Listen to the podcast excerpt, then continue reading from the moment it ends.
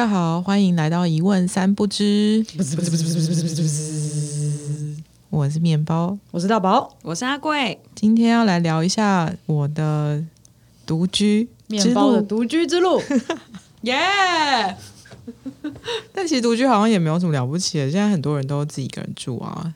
但是可能有些人还是会很好奇，说独居人到底是在干嘛？我觉得就是人生的一小步，却是面包当时的一大步。哦，真的，我其实老实说，就是独居是我一个人住是我的毕生梦想。哎，为什么？就是我我从小到大都住家里，然后我又读台北的大学，所以基本上我人生就是从幼稚园到大学，其实只要四个捷运站就可以解决。我一直到大学之后，才就是逐渐理解台北有哪些路，或者是他们在哪个方向。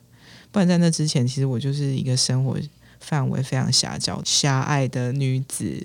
嗯，那在什么样的机缘下展开了你的独居之路？然后你现在独居多久了？什么样的机缘？呃。就是我跟上一个女朋友分手之后，我们我们那时候是同居，然后我就搬回家。但搬回家之后，我就经历一番，就是像一块破抹布一般的时光。什么意思？就是就是又脏又臭，不太有行为能力这样子。然后然后后来大概一年之后，哦，那一年我我就是从那边搬回来的箱子，就是几乎都没有打开。就除了一些必需品之外，很多书啊什么，我就是放在我家的院子，还好我家有院子，然后它就是都没有打开过。然后一直到一年之后，我就觉得哦可以了，我我好像可以做这件事情，我可以搬出去住这样。对，不过就是想要一个人住，是一直以来我也说不太上来为什么，就是一直都蛮想要住看看的。是因为在家里觉得。呼吸空间不够吗？呼吸就是那个呼吸不是真的，就就是需要一点个人的空间这样。我我我们家其实蛮大，但是东西很多。然后然后呃，我之前住在我父母就是原生家庭的家里面的时候，其实我的房间只有大概四平左右。然后我就是睡觉跟工作我都在里面，然后又加上我有很多摄影器材，反正就是很很难，很逼仄，很逼仄。这是什么？这什么词？什么叫逼着？这逼人的逼，然后一个 仄，是台语吗？不是，就是一一个中文，类似像是某种幽闭恐惧的，对对对，就压迫感嘛，这样逼仄。对对对对对。然后呃，我我是去年的情人节搬进西洋情人节，对。哦，那天天日子很好啊。然后然后我就搬到现在这个房子，就是一个在士林的老公寓，这样。嗯，所以目前就是刚满一年，嗯，迈进第二年的阶段。好，可是其实我已经就是陆陆续续在外面住过几年了，但都是跟女朋友或者是呃一些朋友一起住，这样就是没有一个人住过。那自己一个人住跟跟女朋友住的差别在哪？我觉得最大的一个点是有。不是有很多，是所有的事情你都要自己做决定。嗯嗯，就是当你有室友，或者是你你的室友就是你的伴侣的时候，很多，比如说我们要用什么家具，或者是我们里面要摆什么东西，我们今天的生活习惯是什么，就是你都会跟另外一个人就是讨论，或者是你们会有一些协调。可是问题是，当你一个人要要入住的时候，如果你一个人坐在里面，就是所有事情都要你自己决定。诶，我觉得那个是我一开始就是呃。光只是觉得说哇，独居是我梦想，我要完成我自己的毕生梦想之外，就是第一个遇到的冲击。其实我觉得我蛮喜欢去拜访，就是独居的朋友的家，因为那个家是什么样子、什么气质，完全就会是跟这个人的气质是一致的，因为他要决定所有的里面的摆设嘛。所以这个房子跟他本人的气质会很接近。然后就例如说，我记得有一个男生朋友，他就是对于家具很刁钻的嘛。然后他刚搬进去他买的房子的时候，因为他没有找到他喜欢的那个茶几桌，所以他客厅就用纸箱当桌子，当了用了半年的纸箱。我好像有做过类似，我我也有做过类似的事情 哎。然后去他们家就可能哦，因为我没有找到我喜欢的餐具，所以大家这半年我们就先用免洗筷。然后我就觉得这实在太夸张了，这个我不行，我可能就会说大家要带自己的餐具来，环保餐具。那那你的那个面包的心理状态呢？就是独居前跟独居后有什么不一样吗？嗯，比比方说，就是从一开始要呃我。我找到的是一个空屋嘛，当然除了我工作间之外，其他所有的家具都要重新买，就买要要选，然后然后我光是选好客厅跟卧房的东西，我就已经不行了，所以我其实厨房大概是一在搬进去，可能至少半年之后，才渐渐的我有在煮饭呢、嗯那个不行是没力气体力、心态上的不行，就是我决定太多事情了，然后我就觉得我今年决定事情的那个 quota 已经满了。哦，因为独居之前他不用是，就对对对，决定我以前不用决定事情的，或者是我可能就是列三个选项，然后让对方去选，说那你要哪一个，然后我们就这一个这样。就是我不用去想这些事情，但是我觉得独居最一开始的时候，那就是一个为自己的生活方方面面都要负责任的。叫你选择联级呀，就是联发啊。你今天要选你的家一具，然后你要选油漆的颜色，然后你要选就是那电器要什么，冰箱要哪个牌子，然后所以，那这个做选择对你来说最难的是什么？对我最难的是，好像是我会觉得，就是我我今天就是选了这个，然后我觉得没有那么好，怎么办？承诺恐惧症，承诺恐惧症 爆承诺恐惧症吗？对家具的承诺恐惧症。那你现在，因为你已经选了，你觉得现在选择到 so far 怎么样？嗯，的确是会有一点不满意啊。怎么样不满意？说出来啊！比比如说那时候我其实。呃，我一开始就是心怀壮志，然后就想说我很想要一些老的家具，所以我其实有去看一些北欧老件什么的。但是就如果真的全部都是买老件，买小件我就会破产啊，所以我可能就是挑了一些小件的东西，但是大的，比如说餐桌或者是书柜，我最后还是选了 IKEA 这样。所以是北欧新 我没有不把 IKEA 不放在眼里。那你也可以就是慢慢的去把他们都收集回来啊。对啦对啦，但是就是最一开始的时候，大概就是心里想说，我好不容易终于一个人住了，然后我就是想要家里所有的东西都是我最喜欢的样子。哦，但就这真的是他妈太累了，就是会把自己累死。就是家就变成在家居里面骑驴找马这样。到底是在聊交往还是在聊？就会想说，不如就先选你，然后到时候再换。但是有时候看到，比如说我家的餐桌，还是会想说啊，想要那个那厉害一点的，那就去换啊！为什么不换？但又觉得这个现在还可以用吗？这个是在谈恋爱吗？这好像在谈恋爱哦。真的不愧是在情人节搬进家里，哦就是在跟家里哦谈恋爱。天所以就是跟你的家谈恋爱嘛，还有家里面的家具也是。我觉得好像是哎、就是我我觉得会跟，就是就是当这个房间当这个房子是空屋的时候，就是他感觉跟你其实是没有关系的。可是当你把你的东西就是一一的放进去，然后然后随着你的生活习惯，他们有一个有一个 flow 有一个秩序的时候，你就会觉得这个空间跟你是有有连接的。情感上的连接。对对对，而且那时候就是不是很啊、我我刚搬进去那副那时候很流行那个有一个影集叫《令人怦然心动的整理术》这样，然后那个那个主持人他每次要进去谁家要帮他们整理房子的时候，他就会他就会因为他是一个日本人，然后他就会用一种日本人跪姿，就是坐在那跪在那个。房子的中央，然后他就是会跟这房子打招呼，就是我要来整理你喽。然后我就是因为看了那东西，所以我就是在入住就打扫完之后，我就是还真的是坐在我家房子的那个客厅中间，然后就是跟这房子讲说，嗯，我要入住了，我希望可以跟你维持一个很好的关系，这样。嗯，那到目前为止，你觉得那个那个仪式对你来说有有效吗？哎、还不错哎，做完突然有一种觉得有点感人的感觉，就是啊，我好像被这房子接纳这样。但我有一天就是刚搬进去，然后还不太熟悉那个格局的时候，就有一天要去睡觉，然后我就把灯全部都关了，还一副觉得自己应该可以走到卧室里面去，就我一转头就撞到书柜，然后我整个头就肿起来。还不熟悉，但因此就会让我突然有点担心，想说啊，我要是哪一天不小心在家里面就是换灯泡，然后摔下来，然后我就后脑着地就摔死，我可能要一个礼拜才会有人发现我死掉了耶，我就会成为那个就是孤独死的孤独死的妇人这样。所以你会有这个紧张吗？然后我就把钥匙放到大宝家啦，我就打了一副新的钥匙，然后放在他那边，想说就是我要是出什么事情，就是好歹有人可以把我们家门打开。哦，这么做好像蛮有道理的。那独居的好处有哪些？独居的好处就是你可以很常在家裸体走来走去。你们平常这个需求到底是有多大？不是会很方便啊，就是就是你就不用你从，比如你要洗澡，你就卧室脱了衣服直接擦，就走走进。对对对对对对对。或是真的有那种状况，就是你到家之后突然你是喷想上厕所，然后你就是进门就开始脱裤，就说啊我要去。这种状况哦，对，上厕所就不用关门，因为也没有对，嗯。哦，那除了裸体还有什么好处？除了裸体还有什么好处？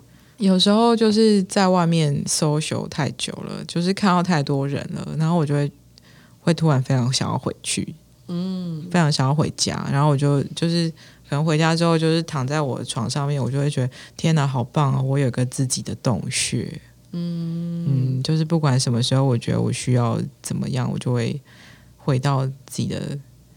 洞穴里面，然后我就可以躲起来，就是有一个自己的空间，那里不会有其他人去评价你或什么的。对对对对对，嗯，而且我好像那也是我，哎，对我想起来，当初好像就是我很想要一个人住，其中一个蛮大的原因，应该就是因为这个，就是我其实很需要个人的空间，虽然我就是也会需要社交，但是嗯，我蛮需要一个个人的洞的。然后我当初其实是以一种就是我想要以一人成家的。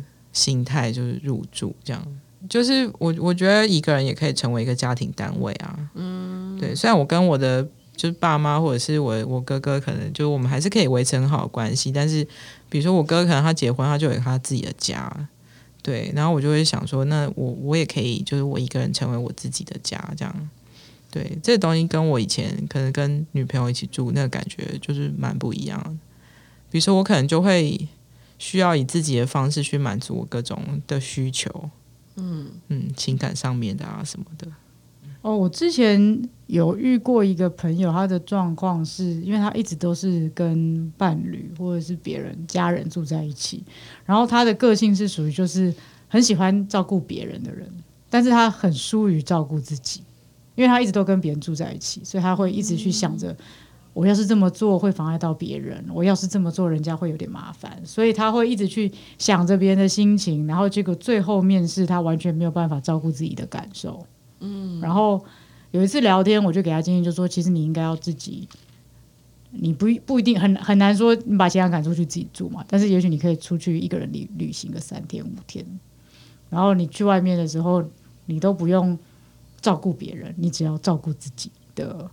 所有的身心状态这样子，嗯嗯，我又发现，哎，其实独居的人的话，就是要自己做选择，然后也要自己学会照顾自己，不管是生活起居或者是心里面的状态，他就是会让你处在一个无路可退，要面对自己的情境当中。对，就是有时候你可能心里有一些什么小小的事情，然后你想要逃避的话，你可能就如果你家里有人，你就是跟他讲话，或者是。或者是把注意力放在他身上，你其实就可以从你自己心里的小问题给逃脱。但是如果你一个人住的话，事情就不是这样，你就是会需要去面对你目前心里面遇到的那个问题，或者是那个东西，它会不可避免的变得非常非常大，然后大到你没有办法闪躲。这样对，因为我有一个朋友的例子，他就是有体重的问题，然后他原本是跟家人一起住，然后就会。跟我还有其他的朋友讲述，他说他觉得要他要减肥啊，然后过程他说我妈都给我吃泡面啊，什么还要下水饺啊，什么粽子东西一堆会肥的东西。然后那时候我摸摸心里就是听了就会想说，嗯，但是你不是也可以自己煮煮东西吃吗？为什么不要把责任都推在妈妈身上呢？然后后来这个朋友就真的蛮出息，他就去外面自己住。然后我觉得对，就是自己住的时候，你才能够不再把家人塞给你的一些事情当做你不去面对自己生活问题的借口。我觉得就是你必须要很诚实的去面对这一切东西，然后会超诚实的。对，嗯，而且我有发现，就是一个人住的那一段时光，常常会有，要不就是大好，要不就大坏。就这个人要不就越住越古怪，一个人一个人住，然后就越住越古怪。然后或者是有一个人就是呃像面包一样，他可能就是一个人住，然后他就学到很多东西，然后开始面对自己的问题，然后诶解决他就成长了这样子。所以就是有有人是学习，啊，有的人是一人住，然后还是持续的去压抑，那就会变得很奇怪。可能就是没有跪在房子中间请房子接接收他吧。啊，我觉得蛮建议大家都可以这么做的，就是不知道为什么感觉蛮好的耶。你说大家都应该要体验看看独居跟跟房子建立关系这件事情。独居嘛，我觉得独居，嗯，你知道有个那种什么国际孤独指数量表，然后它就会从第一集到第十集，然后列出就是一个人去做这件事情的孤独指数会多高。比如说什么一个人去看电影，一个人去逛超市。然后什么一个人去游乐园，最最难最难的是一个人去动手术，但是但是倒数呃的第二名是那个一个人搬家。你就是基本上除了一个人去动手术之外，你都几乎有体验？过吧？对，我几乎都体验？过。一个人去唱 KTV 其实也还好，只是会觉得很累。讲一下哪十个好了？哦，好。第第一集是一个人去逛超市，然后第二集是一个人去吃吃餐厅。然后一个人去咖啡厅，再来是一个人去看电影，一个人吃火锅。第六集是一个人看 KTV，唱 KTV，唱啊，然后去唱哦。哎，我跟你说，有时候真的唱到最后，你就觉得天哪，我好累哦。因为如果你不唱的话，就会冷场哎。对，就觉得很浪费钱。对，然后然后你就觉得哦，好像不能空在这边，可是你真的是好累哦。就觉得时间还没到，然后你就会想要一直点那个好，然后然后 KTV 之后就是一个人去看海，一个人看海我觉得很对这个我觉得真的吗？我觉得很棒。可是我觉得这个放在这里对我来说很怪，一个人看海不是很好吗？我觉得好像要看心态而定哎。对啦，他们可能就是一个人看海，那个孤独感就是会配张惠妹听海啊那种。哦他自己营造，好像好像失恋很凄凉。台湾去看海很很简单，不知道我就觉得一个人去看还蛮爽的。就如果你是要大陆，你住在大陆里面，然后要去看海，或者你在美国你要去看海，你在那种东部去看海，那应该真的超级寞。你说好不容易在甘肃省，然后我要去看海，长途跋涉的一个人旅行，然后 结果去看海，这样。台湾就诶没有还好，很快翻山越岭来看海。台湾就一两个小时就可以看到海，还好啊。我觉得一个人看海真的还好，一个人看海，然后配啤酒其实蛮爽的。嗯，一个人再来是一个人去游乐园，可是我其实没有那么喜欢游乐园，所以我就觉得还好。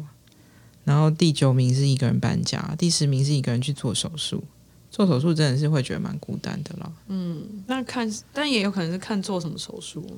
如果是割阑尾这样，或者是痔疮，嗯，痔疮。好像不像还要有人陪，这种痔疮感觉很需要人陪吧？一直能趴着，真的吗？对啊，因为割完以后你只能趴着，很侵入性的感觉。对啊，会会觉得心里有点脆弱。哦，但我我觉得就是呃，比如说，比如说我我今年年初疫情还没爆发之前，我是一个人去柬埔寨去了一个礼拜，然后我觉得很棒。这跟独居，对他跟独居 一个没有没有，我是。岔题了，可是我就是旅行，关于一个人旅行。然后我因为我们刚刚讨论一个人看海这件事情，然后我其实就是之前有时候可能工作太忙到一个阶段，然后我就会自己突然就是订一个哪里的房间，比如说宜兰或者是哪里，然后我就直接去住，然后然后就在那边可能待个两天再回来，很好哎，我觉得很好，就是放空。但我呃。除了就是比如说，呃，如果你要点菜的时候有一点难点，因为海鲜一次就很大份，然后你一个人要吃完巨量的生鱼片，过敏，就是一开始会很高兴，但吃到后来会想吐。就是之外，就是我觉得有时候好像会的确会有那么一点点，就是那种觉得啊，我现在体验的东西都都好棒，然后我也很喜欢，可是呃，的确会突然有一点点想要跟谁分享这样。哦，所以这算是一就是独居或独处的缺点。我觉得好像是哎，没有分享的对象在身边。对对对对对，就是就是突然那东西也会变得蛮强烈，就是突然有体验到说，哎，我其实会有想要跟谁一起分享某个东西，或者是我其实会想要让别人知道一些什么事，这样想要有个连接。对对对，会想要有连接。那那有那个吗？就是就是独居前跟独居后的想象不一样。就比如说，你原本可能以为独居会是什么样子，结果你一个人去住以后，发现跟原来想象的不一样。我大概就只是天真的觉得独居就是说啊，我会有很多自己的空间。And then，是没错啦。那就没有想到就是其他的，就是就是，我还真的觉得我有一种登多郎的感觉，然后的确是一种成家的感觉，然后就觉得成家真的是蛮累的，就是你要你要决定很多事情，然后有很多非常非常非常务实，比如说我甚至可能是真的是独居之后，我才好好的再看一下我我目前的资产状况啊，或者是。嗯对，或者是我我我需不需要做一些理财啊？就是这种东西很一些很大人的事情，我可能以前还真的是没有这么仔细的在想，或者是我根本就不需要去想。可是就是现在一个人住，然后而且是保持，就是也许我应该就是会以这个方式就是这样持续一阵子的时候，对，然后的确是会让我想非常非常多事情。坦白说，我会觉得真的很推荐。我觉得不一定要每个人都要自己住，但是每个人在需要有一个自己的空间啦，在生活当中，可能只是一个房间或者是一个自己的秘密基地。我觉得好像这蛮需要。我觉得是一个让你可以看见自己个体性的空一个机会空间。就你在家里住的时候，有时候爸妈会要你干嘛你就干嘛，但你一个人住的时候，你才会想说：哦，我现在要去回答说我喜欢怎样的餐桌。我喜欢怎样的什么啊？我不知道哎哈，怎么办？我要啊！然后你就会突然开始冒出很多个体性，你才会成为你自己这样。嗯，对啊，或者是这真的是我喜欢的餐桌吗？我确定这真的是我喜欢的餐桌吗？我到底是谁啊？我在哪里？我到底在干什么？对，嗯，会变得很很明显。嗯哼嗯哼，嗯，那住到现在你，你回不去了吗？你还会想要再跟别人住吗？还是你觉得都 OK？、哦，老实说，我真的是会觉得哪一天要是就是有幸交了女朋友，要再跟女朋友一起同居，我好像还会觉得有点担心哎。曾经沧海难为水了。对啊，我就觉得我现在就是一个人住的时候，还真的是蛮做自己的，那就是要把这种品质带到关系里吗。带到关系里面去吗。嗯，OK，请女朋友也在家里跪一下。讲起来好奇怪。我觉得就是一个人住的时候，你会摸清楚自己的形状是什么嘛。我觉得是对，然后你能够知道自己的形状的时候，你再去跟别人相处，或者是建立一段伴侣关系的时候，你还是可以维持自己的样子，这个还蛮厉害的，蛮重要的啦。嗯，但我其实也蛮推荐，如果不一没有一定要到说每个人都一定要自己去出门去住一次，但是我觉得就是如果你有机会可以，比如说一个人旅行啊，或者是一个人去试试看刚刚我们所提到的那个孤独量表上面的那十件事情，不要动手术好了，不要动手术啦，但是就是其他的东西，我觉得就是试试试看，的确会有一些新的感受或者想法，也许会有一些启发。是的，嗯，没有没有说一个人就好像很可怜、很很恐怖这样，就嗯，其实还好，有时候蛮好玩的。嗯哼，那我们今天就是关于我一个人住的这件事情，我们就分享到这边，耶、谢谢大家的收听，谢谢大家。欢迎在下面留言对本集的想法。如果你有些问题，也欢迎问我们。然后不要忘了帮我们五颗星推荐，也欢迎订阅我们的 Podcast 哦，耶谢谢谢谢大家，谢谢，拜拜拜